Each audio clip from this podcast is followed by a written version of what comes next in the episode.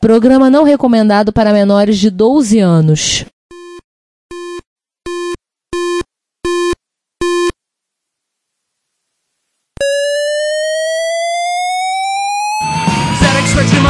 Dragon Vic and all one Commodore 64 Amsterdam Acorn Electron. Cheaper BBC Micro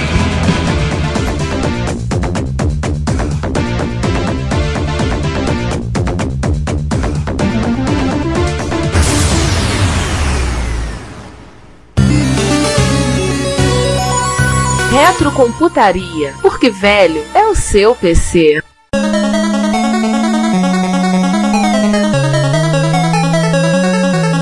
Nunca vivemos sem dados e bancos de dados. Os arqueólogos dizem que cuneiformes e chapas de barro e hieróglifos em papiros em escavações de ruínas. Eram todos para registrar quantos itens estavam estocados, quantos vinhos existiam na adega e quem devia o que a quem. É consolador, embora frustrante, ver que as pessoas há 3 mil anos viviam de maneira tão convencional quanto a nossa. A civilização difunde-se através de registros dos acontecimentos. Cada um de nós deixa registros oficiais para anos que virão. Certidões de nascimento, boletins escolares, registros militares, históricos de empregos, contas bancárias, referência de crédito e seguro social. A lista é infinita, antiga, velha. Sim, e por falar em velho. Velho é esse que é lá de tretado nesse esperto fone que acabou de sair da caixa.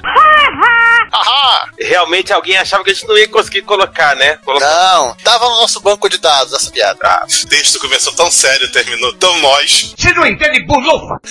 enfim, bom dia, boa tarde, boa noite. Este é o 70 episódio da Retrocaria e nós não usamos o banco de dados para guardar isso. Mais ou menos. E nesta É. mesa em formato quadrado, quase cúbico, que tem quatro lados, mas apenas quatro lados, estamos aqui eu, Giovanni Nunes. Eu, Juan Carlos Castro. Eu, João Cláudio Fidelis. E eu, César Cardoso. E como você já top no nosso episódio, Dores de Carne, main frames. Ai, caramba! Não, o tópico do nosso episódio é banco de dados, mas para falar de banco de dados, nós temos que dar uma passadinha. Vamos falar aqui, inicialmente, vamos começar a falar do moedores de carne, quer dizer, quer dizer, os mainframe, tecnicamente são quase a mesma coisa. Vamos lá. O surgimento do- do- dos bancos de dados, ele coincide justamente com a disponibilidade do armazenamento de acesso direto, ou seja, disco HD, que ocorreu lá mais ou menos pela primeira metade da década de 60. Giovanni, seria aqueles hard disk que você carrega o carrinho de mão? Sim, as panelas.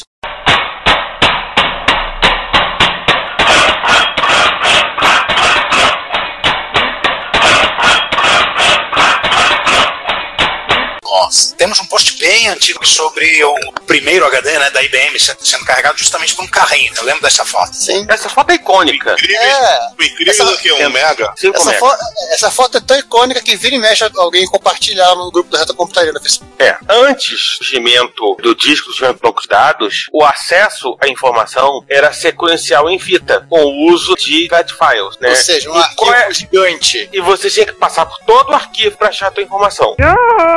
Ou para compilar sua informação. Você não tinha informação de forma imediata. Tipo, se fosse o último registro do banco, a fita inteira ou as fitas inteiras teriam que chegar até o ponto lá pra você pegar o que você precisava. Imagine que você tem um arquivo imenso no bloco de notas e você não pode usar page up, nem page down, nem home, nem end, nem sete para cima, nem sete para baixo. Só sete para esquerda e para direita. 90% das pessoas fazem isso. É mesmo, é? Bom, desde 90%, provavelmente 70%, uma galera pelo menos sabe utilizar, sabe como achar, procurar no menu. Tô nem falando de Ctrl F, tá? Aham. procurar. Mas imagina você não ter nem o Ctrl F. É, mas assim, vamos tentar assim explicar pra, pra criançada que é do Select Asterisk From pra cá, o que, que é esse tal de processamento em lote. Gente, eu jurava que eu tinha escrito isso aqui na minha pauta. Devem ter roubado ou excluir o registro. Mas basicamente é o seguinte: você tem. Aquilo que a gente começou a falar. Nós temos uma fita com todo o arquivo. Aí, digamos, eu queria saber, por exemplo, uma relação de pedidos por estado. Aí você teria que convencer o analista a fazer um programa para isso. Em vários cartões perfurados, seria alimentado o sistema. Você faria toda a leitura desse troço e o computador faria literalmente, ele iria registro por registro e faria as continhas de acordo com o que você pediu no programa e geraria um relatório impresso.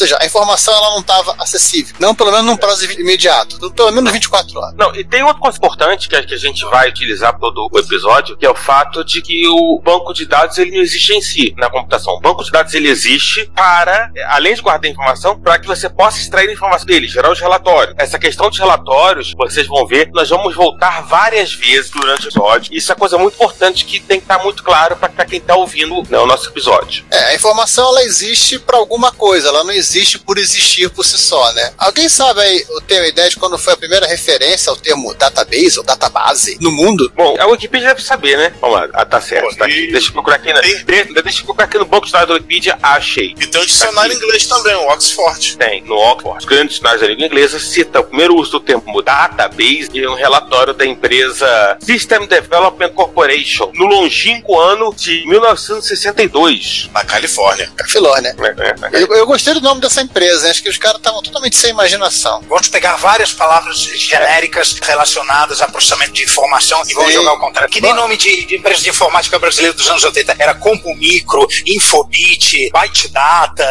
Escreve no papelzinho e pede pro cachorro sortear. Bom, em 62 não era tão genérico esse nome, né? Foi um dos Não, primeiros a não. fazer isso. É, começaram a criar uma empresa que eles pensaram em fazer uma empresa para fazer desenvolvimento de sistemas. O que você acha do nome? Eu gostei desse nome, Empresa de Desenvolvimento de Sistemas. Ficou legal. É, vamos lá, voltando agora a, a um pouco de história. A primeira implementação do que a gente chama de banco de dados foi o tal do modelo navigacional. Essa palavra não existe na língua portuguesa, eu estou inventando palavras agora, mas não deu para traduzir. Que foi implementado em COBOL, né? Só para lembrar para vocês. Na época era a linguagem de programação do propósito. E agora sim, eu espero que o Ricardo agora coloque aquelas músicas de, de, de pedido, hein, César? Ah, sim. É, fazer aquele Importante. pedido assim, vou fazer como uma corrente pra frente. Por favor, gente, encarecidamente, nós do Retrocomputaria, pelo menos eu peço que pare de dizer que COBOL é bom pra banco de dados, gente. Favor, COBOL nem sabe o que é banco de dados.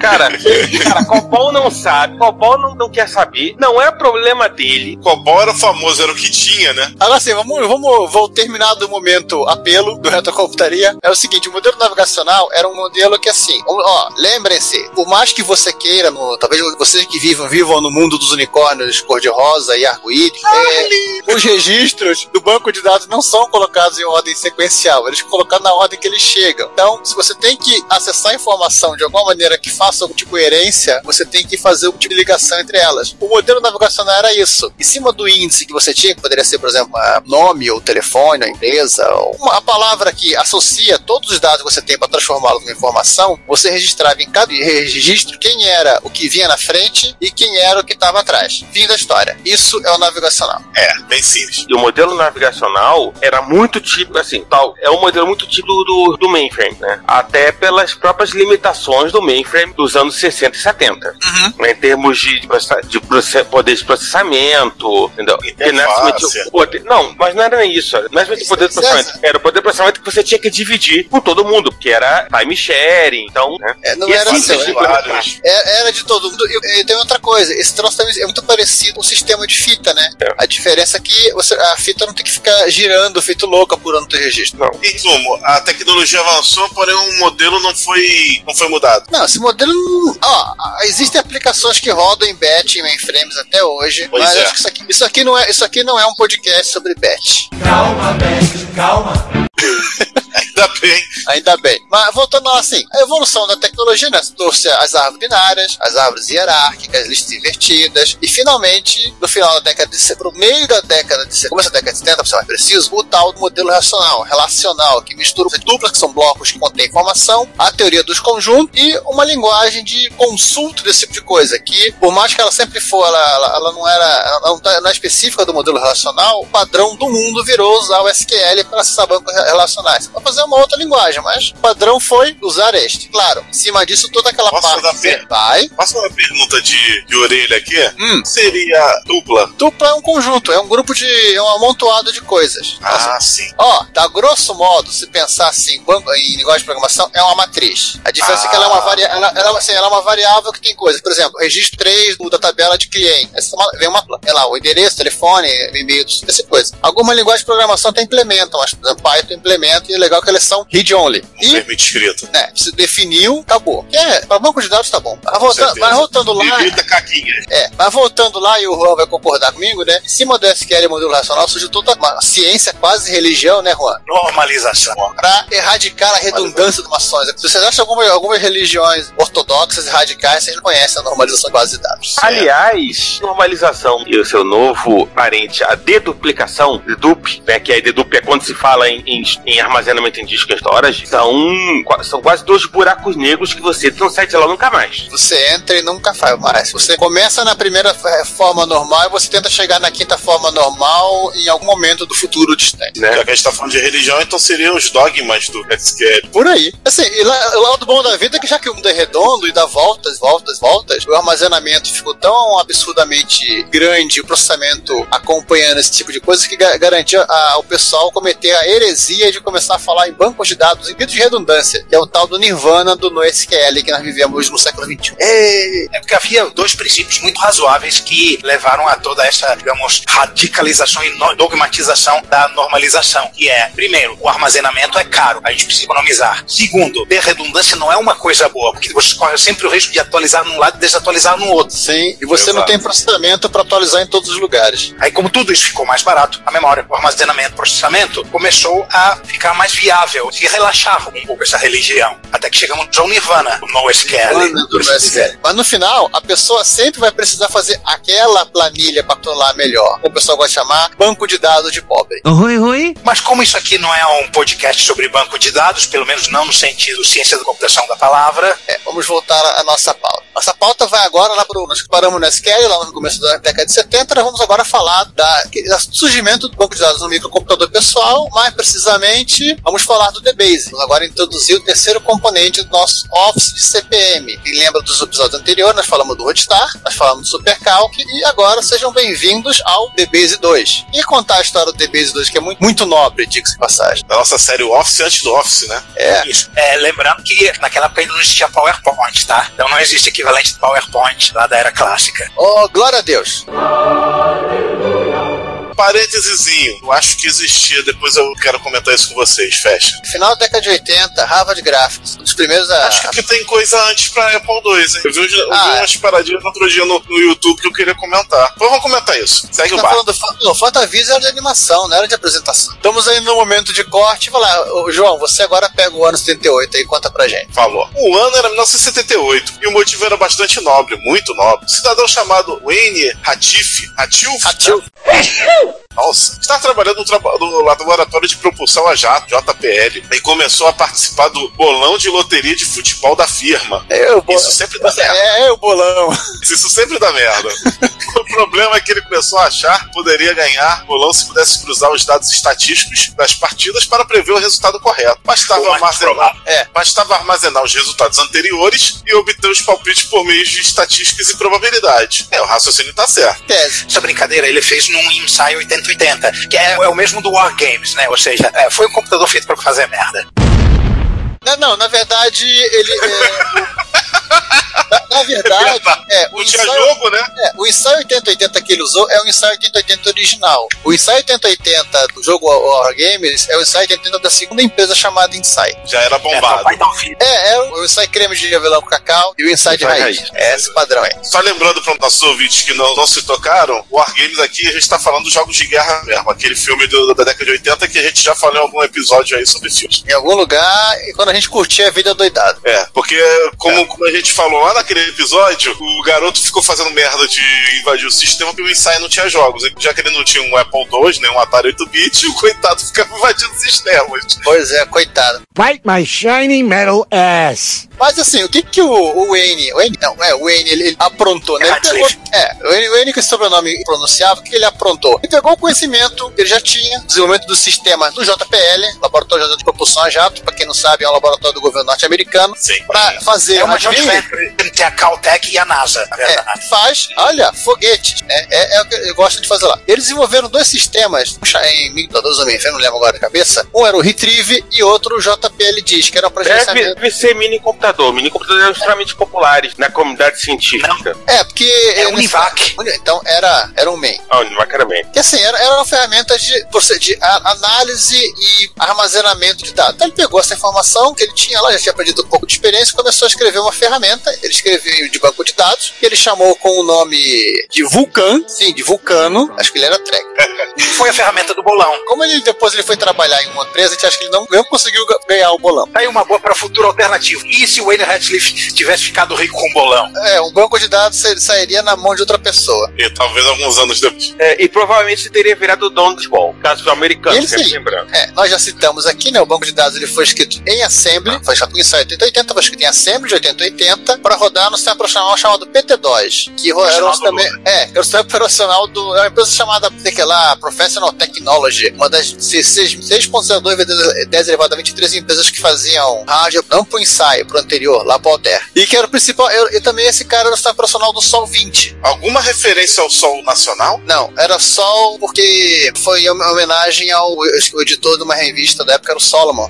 Depois, CPMs à parte, 8 bits à parte. Em 80, aí uma empresa chamada Aston Tate foi fundada, George Tate e o Hal. Cadê o Aston aqui? Não existe. O Ashton foi um, um nome para que soasse bonito o nome da empresa. Ah, Sério. E, não, e aparecesse né, na primeira página da lista telefônica. Claro, é, é também principal. É, se Aqui você reparar, seria- o, o Ashton aparece uma sopa de letrinhas do nome do segundo sócio. É, o do Lashley. Lashley. Lashley. Porque ficaria feio pra caramba se fosse Lashley Tate. Lashley Tate. Já nome legal laxante. Bebês Nome legal laxante. Lashley Tate ia ficar feio. Nome legal pra um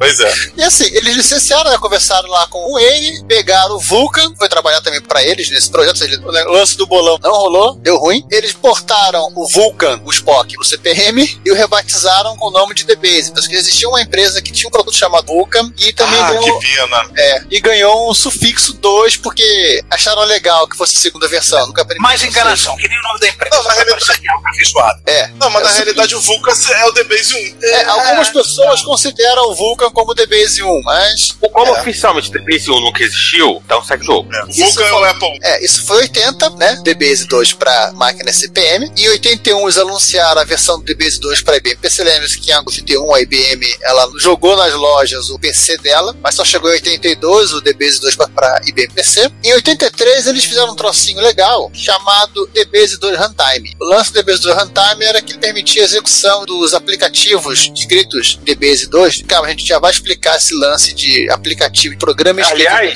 Giovanni, só um parêntese. É importante a gente lembrar nesse ponto que o DBase tinha dois modos de operação. É, vamos falar isso, vamos aproveitar. Assim, já que já estamos aqui, vamos aproveitar, até porque a gente ganha tempo lá na frente. Aham. O primeiro modo é o modo interativo normal. Você abria o, o programa e operava né, dentro da linha de comando do próprio programa. Fazia o que você É. tinha que fazer. É, tinha menu, você tinha opções de pra inserir coisas, você podia criar índice, É. opções de manutenção, parará. né? O segundo outro método é o método programado. Você programa para ele, né, né, na linguagem de programação específica dele específica dele. e faz É. a mesma coisa e mais o plus. É, é diferente, por exemplo, que ape- apesar de você ter hoje, assim, todos os bancos, até hoje banco de dados, de maneira, você pode entrar no banco, fazer operações dentro do próprio banco, isso se manteve, havia uma diferença que hoje em dia praticamente você só entra no banco de dados para fazer uma operação externa ao banco, para fazer a manutenção. Você não, não insere dados no banco diretamente. Tipo, É, você não abre pode um. fazer, mas é, é muito caro, é muito perigoso também. É Você- só, na, é só naquela hora da gambiarra. Nossa, um,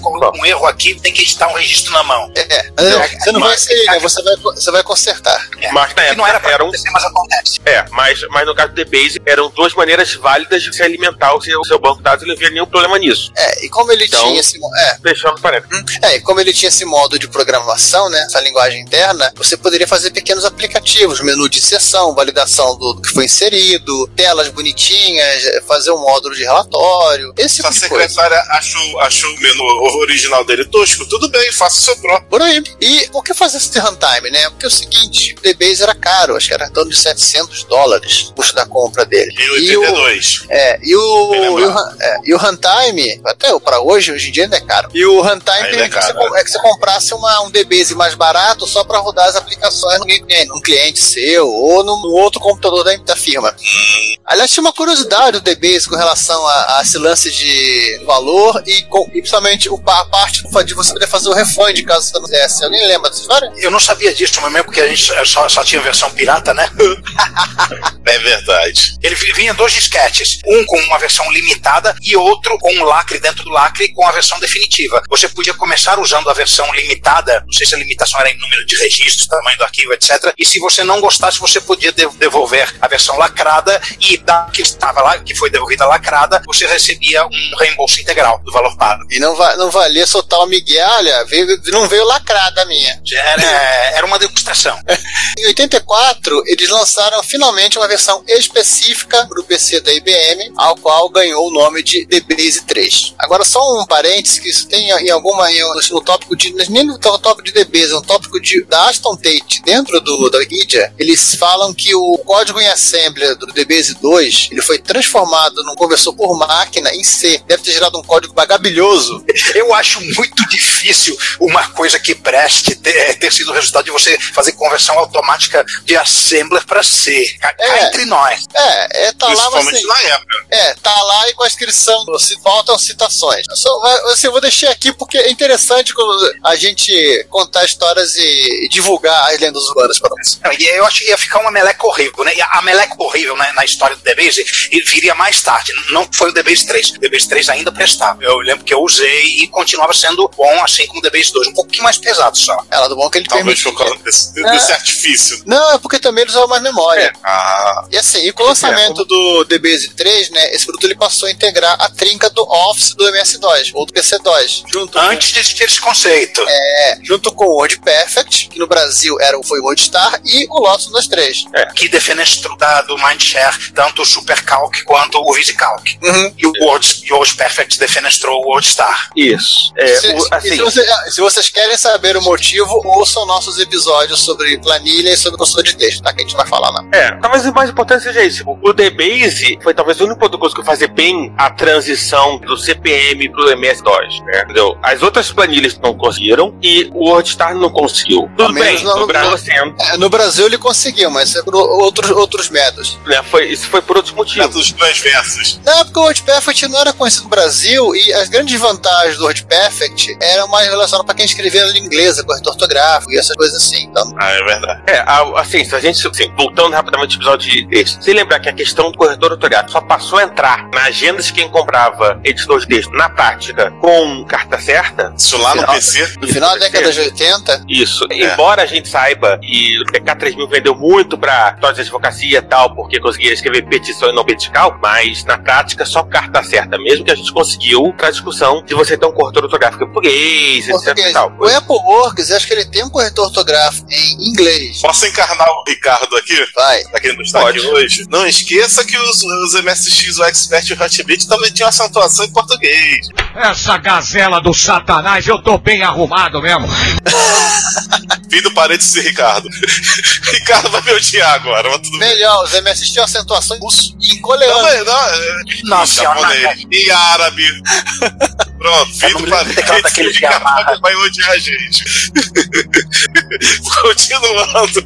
Volta- voltando aqui, nós paramos em 85, né? Já a hegemonia da Aston Tate no mercado de banco de dados. Literalmente, falar banco de dados em PC era falar DBase 3. Tinha uns concorrentes rodando, assim, orbitando a, a Aston Tate, mas assim, eles não chegavam sequer a incomodar. Fazer um conselho, sinceramente. E como a gente, assim, a gente já ouviu em vários episódios desse podcast, né? Sobre as empresas que sentam nos louros e acham que elas existirão para sempre. Ó, tá cheias. Sim, a Stone ela começou a comprar uma porrada de software. Ela, nessa época ela começa, ela começa a distribuir o, o framework, que era uma ferramenta integrada, né? Vou falar de, de software integrado em algum momento do futuro alternativo, talvez, entre outras coisas. E ela começou também uma parceria com a Microsoft. Por conta da Scary serve, né? Ela tá prometendo assim, no terceiro começou, ah, o DB novo DBase, não, o DBase, ele vai ser um banco de dados melhor, ele vai ser mais rápido, mais eficiente, vai ter suporte SQL, ele vai se conectar ao, ao Microsoft SQL Server. Uau, foi lançado em 87, caso alguém não saiba, tá para o S2. Vai ter compilador embutido, Nota mental, lançado pro S2, que roda no ma- maravilhoso, que também foi lançado em 87, IBM PS2. PS2. Aliás, eu tô Só maravilhas. É. Só coisa boa.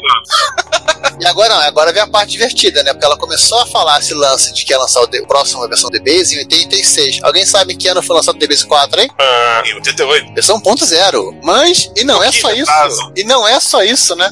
E todo não mundo bastava sabe. E, fazer. e todo É. mundo sabe que atrasos fazem as empresas gastarem milhões. Não é só E ficarem desesperadas e fazerem besteira. E por aí vai. E fazer um compilador que não produz um executável, mas sim um código objeto, e você tinha que utilizar uma biblioteca de execução. Programou Coisa de, linda. qualquer, programou de qualquer jeito o tal do DBase 4, o programa ele era instável. E, e parece que quanto mais as pessoas começavam a usar o DBase 4, mais elas começavam a achar erro. E não tinha update atualização para a internet nessa época. É, amiguinhos, não Eu, tinha. eu- eu tenho, eu tenho uma memória. É, e eu tenho uma lembrança do DBase 4 é que o formato do DBF dele era diferente do formato do DBase 3. Mas agora eu não conseguia. Eu não, não pesquisei essa informação, mas acho que era diferente. Eu lembro, é que, sabe o que, qual era a diferença? No, Ah. no DBase, no DBase 2 e 3, cada tabela precisava de um arquivo, era um arquivo .dbf. No Ah, DBase ele 4 tem um integra. arquivo, Ele faz tipo um SQLite, né? tipo um, um, um ponto .mdb do Access. Não é isso. Acho que até é outra extensão, né? E também nessa, por lá por volta desta época, a Aston Tate ela entrou na panaceia de lançar uma nova ferramenta, uma aplicação chamada Diamond. Seria acho que um software integrado, seria um funcionário que iria levar todo mundo a- ao paraíso e parará, parará, papá. Isso já em É, que, 1990. era, era uma ideia muito da época, né? Assim, Aham. final dos anos 80 e início dos anos 90, a questão teve um certo momento que se acreditava, pelo menos em certos círculos, que o software integrado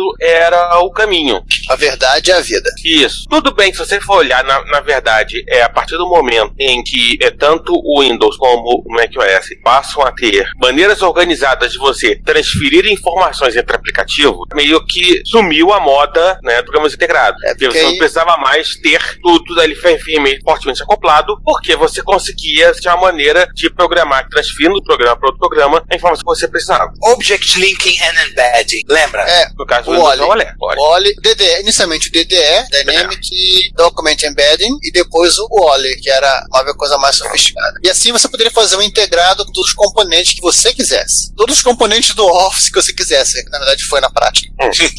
e assim, nessa doideira que ela Aston Tate de vamos fazer o Diamond, o Diamond vai, vai salvar a humanidade, vamos, vamos entrar no período de utopia e tudo mais, ela, a empresa esqueceu da vida. Lá por volta de, do final da década, da década de 1980, eles perceberam que perderam tempo e dinheiro, a coisa estava longe de se solidificar. E aí, lá por volta de anos 90, eles que eles resolveram fazer. Corrigir os bugs. É, finalmente, ficaram dois anos com o DBase 4.0 bugado Dois na loja. O pessoal reclamando e xingando eles. E uma Sendo porrada, que a versão corrigida. uma a porrada de corrigida gente só devolvendo, né? No mínimo. É, e o detalhe é que a versão corrigida só corrigiu os bugs, não corrigiu as promessas não cumpridas, tipo, ter um compilador que vai gerar um executável. Não. Não, não, uma- um problema de cada vez. Ô, E Ah, ah, você já viu, Juan, você já viu correção de bug que corrigir Vaporware? Isso ficaria talvez pro DBase 5. Bom, Mas, aquele que nunca aconteceu. é, não pela Aston Date. A versão específica do DBase, que tinha conexão com a SQL, que era DBase SQL Server, Microsoft, lá, que foi lançada, mas ninguém quis usar, porque o cara tinha que comprar o DBase. Na época, a rádio era caro, o cara tinha que comprar um servidor. O servidor tinha que rodar o S2, tinha que comprar o SQL Server. É, e o S2 não era o sistema operacional mais popular do mundo, no micro que não era nem É. de longe o mais popular do mundo. E não animou ninguém a, a tal feito. E nesse período que aconteceu com todo o pessoal que precisava usar o dado, vamos, e realmente os desenvolvedores, né? Vamos experimentar a concorrência. O que a concorrência está fazendo de legal? Nota mental, isso é impressão minha ou eles quiseram forçar a barra pra dever ser o killer application do S2? Não, ele não era o DBase, não era o DBase, era, seria uma, uma, o SQL Server. Ah, o SQL Server. Então, na ah, década tá. de 80, iniciou-se o processo de que todo mundo resolveu fazer um banco de dados relacional em SQL. A Microsoft também entrou nessa e pegou a Aston Tate de otária. Assim, mas vamos contar um pouco a história da Aston Tate? Sim, Depois de toda essa maluquice, em 91 ela foi comprada pela Bolland, lá pelo nosso porque querido ela Philip tomou muito Kahn. da tarraqueta nessa história É, toda, nosso- obviamente. Nosso, é, nosso querido Philip Kahn tinha também um concorrente, que era o Paradox, que já vou falar dele, comprou a Aston Tate. E guarda essa informação. Vamos agora seguir para concorrência. É, enquanto o DBase era o bambamã dos bancos de dados, antes deles entrarem naquela lambança gigantesca do DBase 4, o DBase 2 e 3, ele estabeleceu um ecossistema, uma, uma- a linguagem de programação dele era uma linguagem que os desenvolvedores tinham tanto respeito quanto qualquer linguagem linguagem, por assim dizer, não ser um É, ela, ela era razoavelmente fácil de aprender, e como se ela já era integrada com a base do banco de dados, te poupava de fazer rotina do banco de dados. Então você podia se preocupar, ele se já poupava o que hoje, hoje nós chamamos de modelo, né? Deixava o programador fazer só o controle e a visão. É. Lembrando que nessa época um programador teria que resolver tudo, inclusive as rotinas para acessar a base de dados, seja lá ela qual fosse. É, isso era poupado, de certa maneira, se você usasse né, a linguagem de programação do DBase 3. Então, o programador ganhava tempo, né? Ou seja,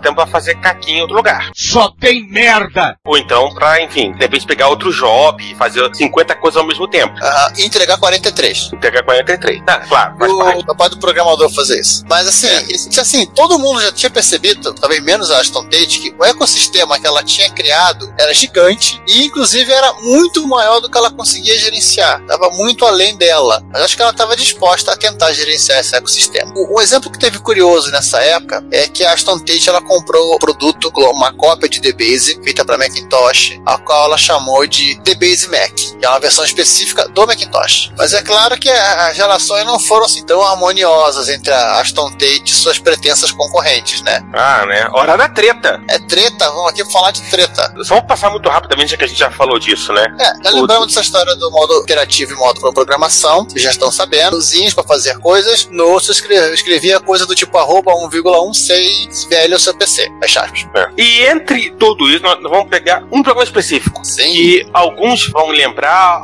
né, alguns nesse momento já estou vendo Oh! as lagriminhas nos olhos de Verter- alguns. Verterão lágrimas e coisas assim. O Meu velho Clipper. conhecido.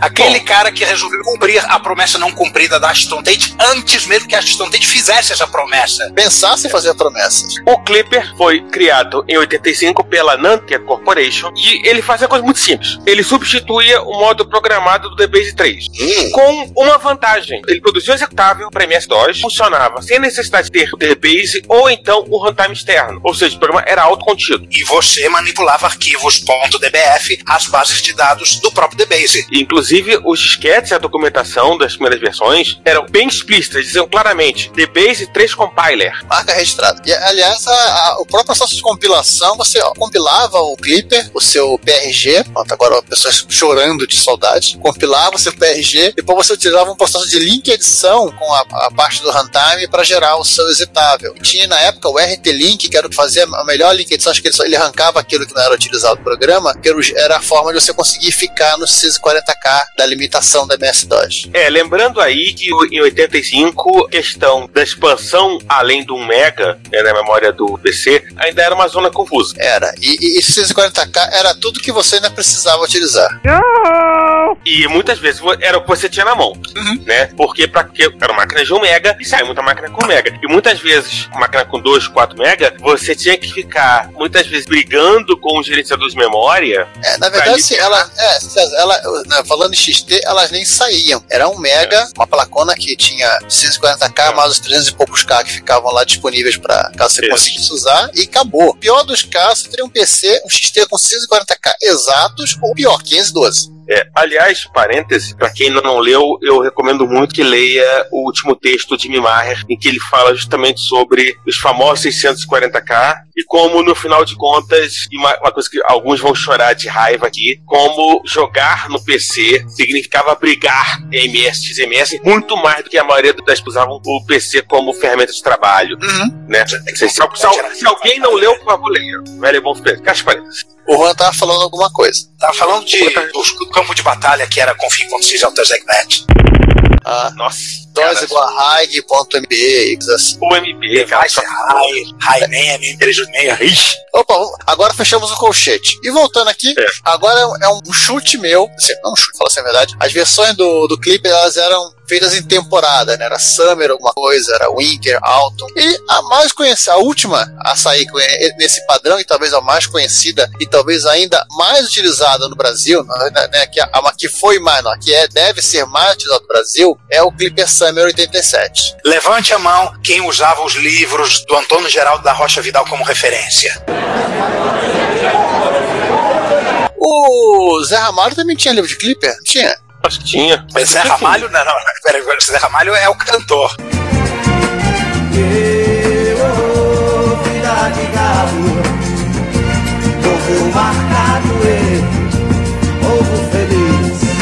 Era Isso que eu ia perguntar. O Zé Ramalho era programador de Clipper? Não, tinha um Ramalho que era que tinha livro sobre, sobre É, Clipper. é, é, é, eu Acho- eu, eu, Eu acho que é Augusto Ramalho. É, esse é. Eu acho que José, é Augusto Ramalho. é José também. Zé não era, com certeza não. Não. E assim, já falamos aqui, né, o advento do Clipper permitiu o surgimento de todo um ecossistema de empresas que forneciam soluções de, agora entre aspas, informatização personalizadas com quatro aspas e de baixo custo uma aspinha só. Para pequenas e médias empresas, né? Aquilo que a gente conhecia nos 80 e 90 como sisteminhas de Clipper. Nossa, fiz muito disso. Sabe quando você vai num pequeno comércio e a tela do caixa tem um- aquele negócio tudo quadradão, uma tela que normalmente de fundo azul, com uma- umas letrinhas de DOS, de PC, de VGA, com fundo azul, que a pessoa vai digitando as- os itens da compra. Essas telas muito provavelmente são de DOS e muito provavelmente foram feitas em Clipper e é bem capaz de ser a versão Summer 87.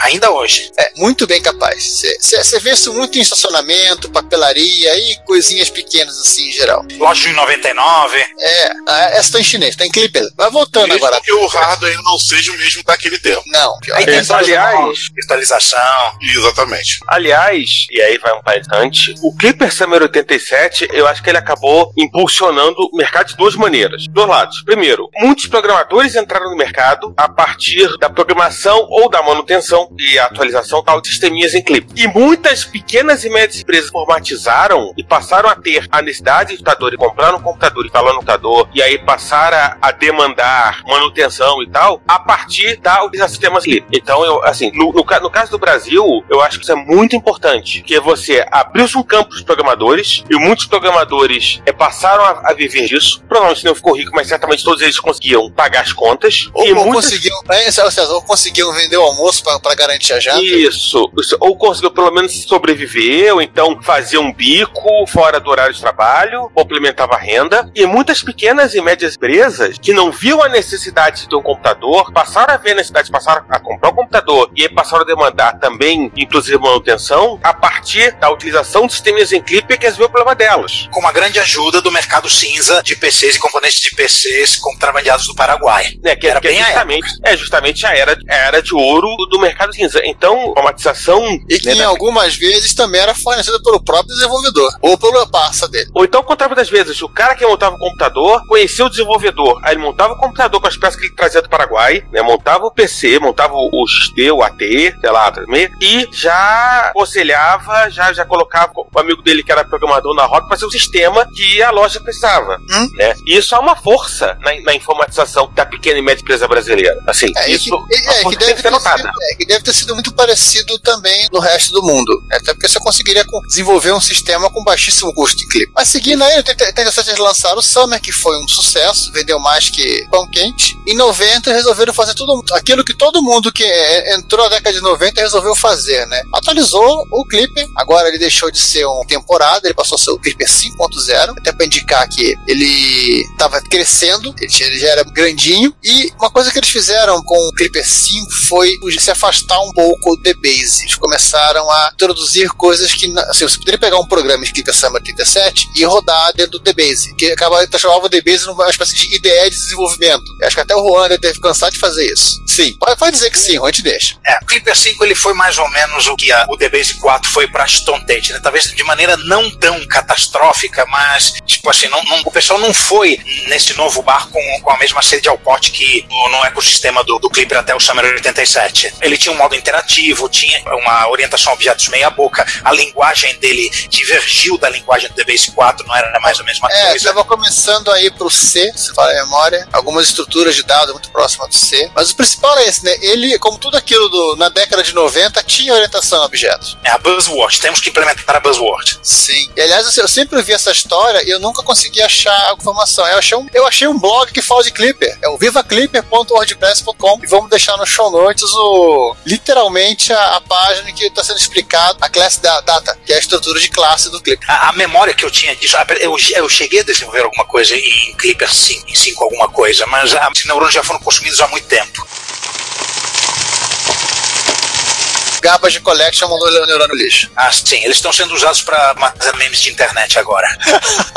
E no, em 92, né, a Nantucket foi comprada, quer dizer, o caso Clipper foi, foi vendido com o Computer Associate, nossa boa e velha amiga CA, e passou a chamá-la de Clipper, quer dizer, CA Clipper. Um pouquinho de alguns anos depois, aí assim, tô falando já quase no nosso corte, a CA resolveu empacotar o Clipper numa solução chamada Visual Objects. Aí ele criou o Visual Objects for Clipper, que é, você permitir que vocês criassem aplicações em Clipper para Windows, que elas seriam muito rápidas, tão rápidas quanto o programa em C, mas sim, e que você não precisava se preocupar em aprender a fazer um programa em Windows, o programa rodaria automaticamente. A grande verdade é que assim, a maioria dos programadores descobriram duas coisas. Primeiro que o programa que eles rodariam em Windows era literalmente o mesmo programa em DOS, com a mesma é, diferença de uma janelinha do Windows de estar rodando na tela cheia no DOS. Um. E dois, que eles teriam que reaprender totalmente o Clipper para poder fazer aplicações realmente com cara de programa Windows. E aí nessa época, esses, esses programadores levaram aquele sisteminha de incluir, editar, procurar, apagar, relatório, manutenção, saída para Visual Basic. Tava mais fácil, tava na mão. Um back-end de Access. Não, É. existiam plugins, inclusive pro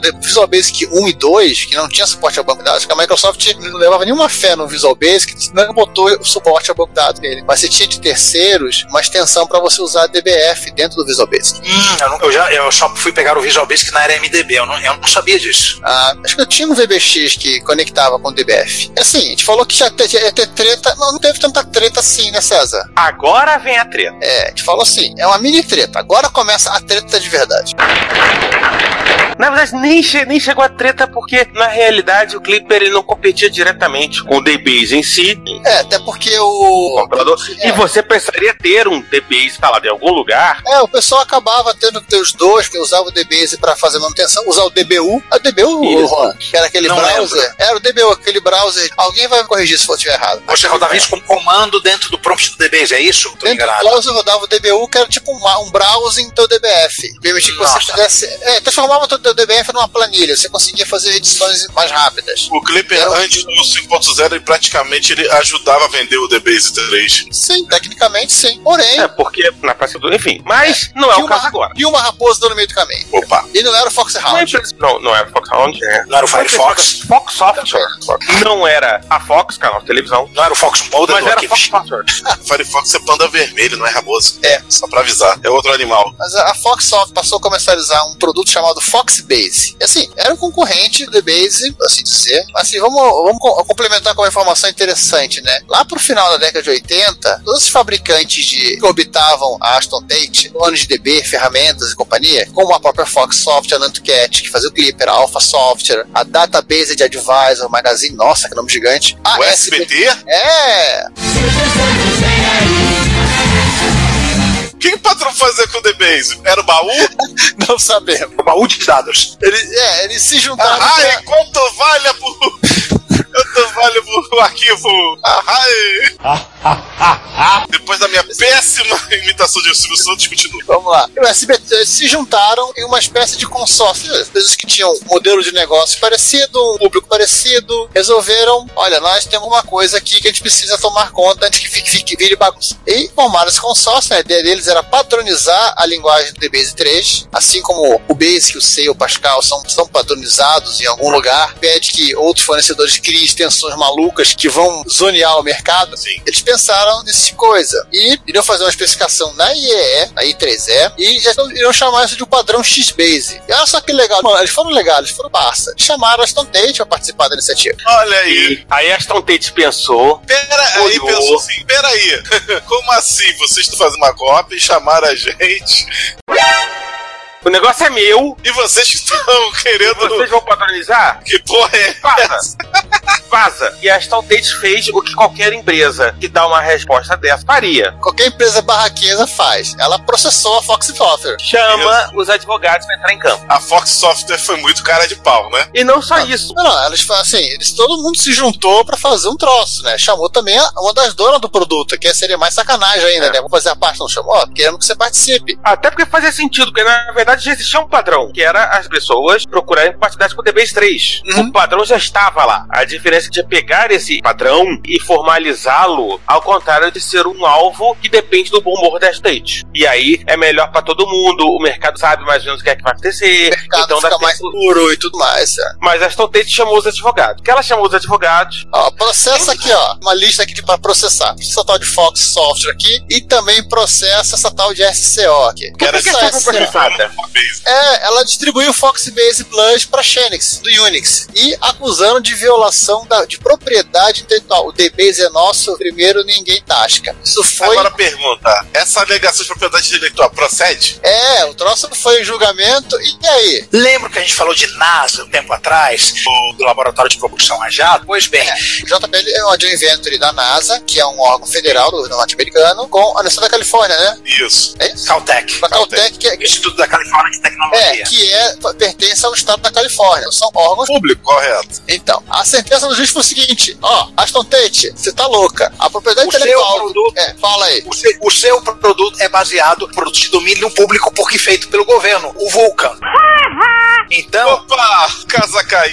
então, pela lógica, Como assim vocês têm propriedade intelectual pra uma coisa que não é de vocês? Detalhe que isso aconteceu na época que a Axon Tate já tava mal das pernas. É, isso já pra 91. Isso assim foi, foi um dos cravos do caixão. Quem diria que foi uma Aliás, raposa que bocanhou a Axon Tate? É, ela, assim, se fala em memória, ela perdeu o direito de dizer que o DB, o DBase era do público dela, e quando ela, ela foi vendida pra Bolland, é, eles não puderam vender o DBase, eles venderam só o produto, mas não assim, as patentes que talvez eles tivessem. Em resumo, isso se fudeu bonito. Por aí. O que aconteceu com a Foxbase? ele era um produto que batia de frente com o DBase, né? Cara do Clipper que pegava assim meio de lado uma proposta diferente, o Foxbase era o que o DBase era. Era um produto com modo interativo, com a linguagem funcionando de maneira interna dentro dele. Ele funcionava muito, muito, muito parecido com o DBase. Só que ele tinha uma coisa a mais. Ele tinha internamente um algoritmo de manipulação de, de busca de dados super eficiente super- e super rápido, chamado Rushmore, é a mesma montanha dos quatro presidentes dos Estados Unidos. Isso que fazia ele ser mais rápido que o DBase. Dizem as más línguas, é uma teoria bastante plausível, que foi o motivo pelo qual a Microsoft comprou a Fox Software no ano de 1992. É, pra botar num tal de Access mínimo. Sim, Olha só, logo após o, o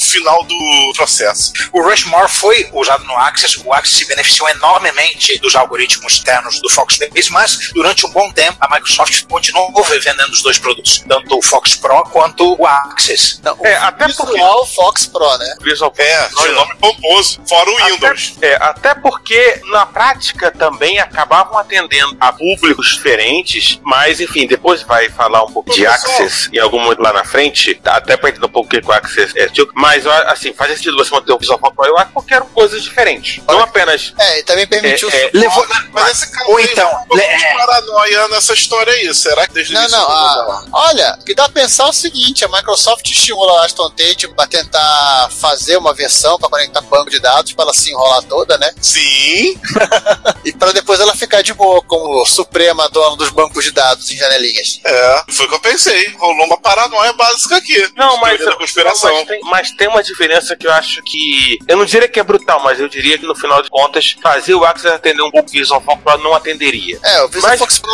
o Pro era pro Mas- programador e o Access Mas- era pro tiozão. Não, eu, eu, eu não tô falando isso. O Access permitiu o acesso aos, aos bancos de dados relacionados corporativos. Ele servia de front-end, Uhum. coisa que o Visual Pro não, não servia. E Ele era as duas coisas. Ele tanto é, funcionava como cliente servidor, como você ter Isso. um banco de dados baseado em arquivo. É, isso eu acho, assim, e aí já antecipando um pouco a coisa que a gente tinha falado na frente, eu acho que isso acabou fazendo o Access conseguir espaço muito próprio dentro do mundo do, do- das aplicações Office, que também servia para isso. Muitos programadores acabaram, inclusive, usando Visual Basic e Access para acessar banco de dados corporativos. Mas, enfim, vamos voltar à pauta que a gente já voou. Vamos. Vamos falar de Marvel agora de novo? Vamos, né? A gente tá sempre falando de Marvel aqui. Fazer o quê? Ah, a gente né? também falou de DC. Aliás, esse É, é hora programa pra aqui. DC. Aliás, esse programa Não. aqui novamente vai ter, vai ter dois personagens. Estamos falando do Tony Stark. Ué, mas a gente falou do Wayne antes, que era o criador do The Base. Ah, sim, o outro tio do Bruce. Ah! O outro tio do Bruce tava. Ah! Ah! O Bruce usa, Nova- usa- novamente. o Bruce usa o DBase 3 na Batcaverna. Isso. Mas diga aí, o que, que a Marvel tem a ver com o Oracle Database? Já falamos da Aston Tate, vamos falar também de uma outra empresa que também vendeu bancos de dados para PCs. E diferente da Aston Tate, essa ainda existe. A Oracle, caso a Oracle Corporation, e o seu produto Oracle Database. Isso aqui, ó, que fique no nosso parênteses que o pessoal do Fire the Valley usou entre os adjetivos para chamar o Larry Ellison, usou o adjetivo mercenário. Mas acho que isso é um outro Caraca. filme. Mas vamos lá, isso aqui obviamente vai estar no nosso, lá na página junto com, com- com- esse podcast, né? Essa propaganda. Essa propaganda. Não, E isso é um livro. é- é o- essa capa desse livro, melhor dizendo. E, Giovanni, pra quem não, não viveu o momento, e isso inclui inclusive eu, me traduza a simbologia dessa capa aí. Vai lá. César. Vamos lá. A capa é um livro. Sim. É, o, A livro o livro chama-se de Larry Deus Ellison. e Larry Ellison. E tem um parêntese, um asteriscozinho dizendo Deus não acha que é Larry Ellison. Nota mental, subtítulo. Dentro da corporação da Oracle. É, a história da Oracle. Exatamente. Isso, dentro da hora Mas enfim, né? Deus não acha que é Larry Ellison, ao contrário de Larry Ellison. que acha, tem certeza que é. Lá, o ano é. Você lembra da história da Aston Tate, o pessoal do, J- do JPL, Jet Propulsion Laboratory, é, pessoal do JPL, o Vulcan, do trabalho de programadores trabalhando dentro de órgãos do governo norte-americano. Vamos agora falar em 77, lá, o Larry Ellison. Aliás, o Larry Ellison é surfista, escalava montanha, é por isso que- ele também é conhecido como Tony Stark. ele trabalhou como programador em um projeto uma outro órgão do governo norte-americano chamado CIA, Acho que esse aí dispensa apresentações, né? também tem ter letrinhas. O projeto se chamava, adivinha, adivinha, Oracle. Tá de sacanagem. E lá no projeto Oracle, ele, ele travou contato com maravilhado duas tecnologias que ele conheceu ali. Todas elas desenvolvidas em laboratórios da IBM. Uma, a primeira era o tal do banco de dados relacional, e a outra, que for servir a complemento deste, né, era a tal da linguagem SQL. Pronto, Por- por tá acaso- fechado. Por acaso estamos falando de DB2? É, vou dar assim um apêndice rápido. Em 73, 72, não lembro agora, no pesquisador da IBM, ele desenvolveu a teoria do banco de dados relacional e, em seguida, desenvolveram uma linguagem chamada SQL que permitia o acesso a- às informações armazenadas lá. Só que essa IBM ela não teve tanto interesse nessa brincadeira até que começou a ter corrente e ela lançou o tal do DB2, Nota depois mental. do Oracle Database. Nota metal, IBM sempre sendo IBM, né? É. Então o Larry Ellison, ele travou contato com o banco de dados relacional, com o SQL, ele acabou saindo, saindo da empresa e com essa ideia, nossa, vou fazer uma empresa, pegou essas ideias pensadas, né? Vou fazer uma empresa para ajudar essas duas tecnologias e vou chamá-la de SDL. Não, não, não vou chamar de SDL, não. Vou, não, vou chamar de Relational Software. Não, não, vou chamar de Oracle. Acho que ele não era muito bom de, de chamar de nomes. E desenvolveram um banco de dados no SGBD chamado Oracle Database, versão 2. Opa, Opa. é, também não tem a versão 1, né?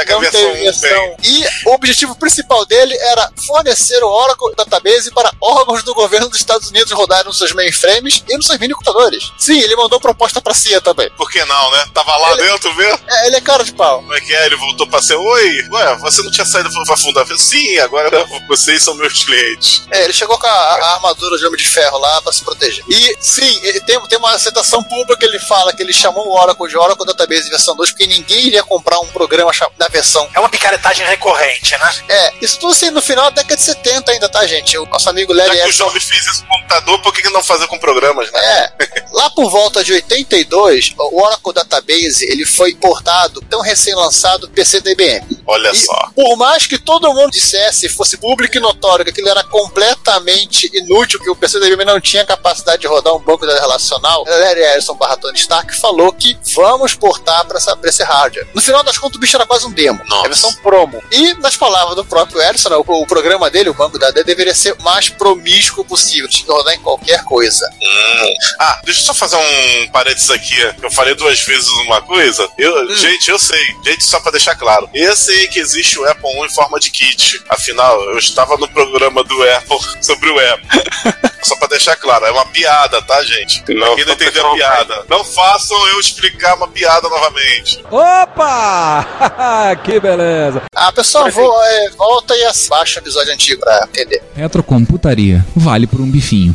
Se você quer ouvir esse podcast ou outros episódios a partir do YouTube, nós temos um canal www.youtube.retrocomputaria. Lá temos os episódios colocados e temos também playlist separado para os episódios do Retro Computaria, Retro Hits, Retro Besteiras, Repórter Retro. Eventualmente, alguns vídeos estarão sendo colocados lá. Como vocês sabem, nós somos melhores em áudio do que vídeo, mas vídeos relacionados a eventos de retrocomputação e outros assuntos relacionados estarão disponíveis no nosso canal. Não deixe de assinar. Se você tem interesse em ouvir a partir de um aplicativo seu celular, nós estamos presentes em alguns diretórios, como Stitcher, iTunes, TuneIn, Pocket Casts e outros. Não deixe de ouvir o Reto Computaria e pedimos compartilhe, conversa com seus amigos, apresente o podcast. Obrigado.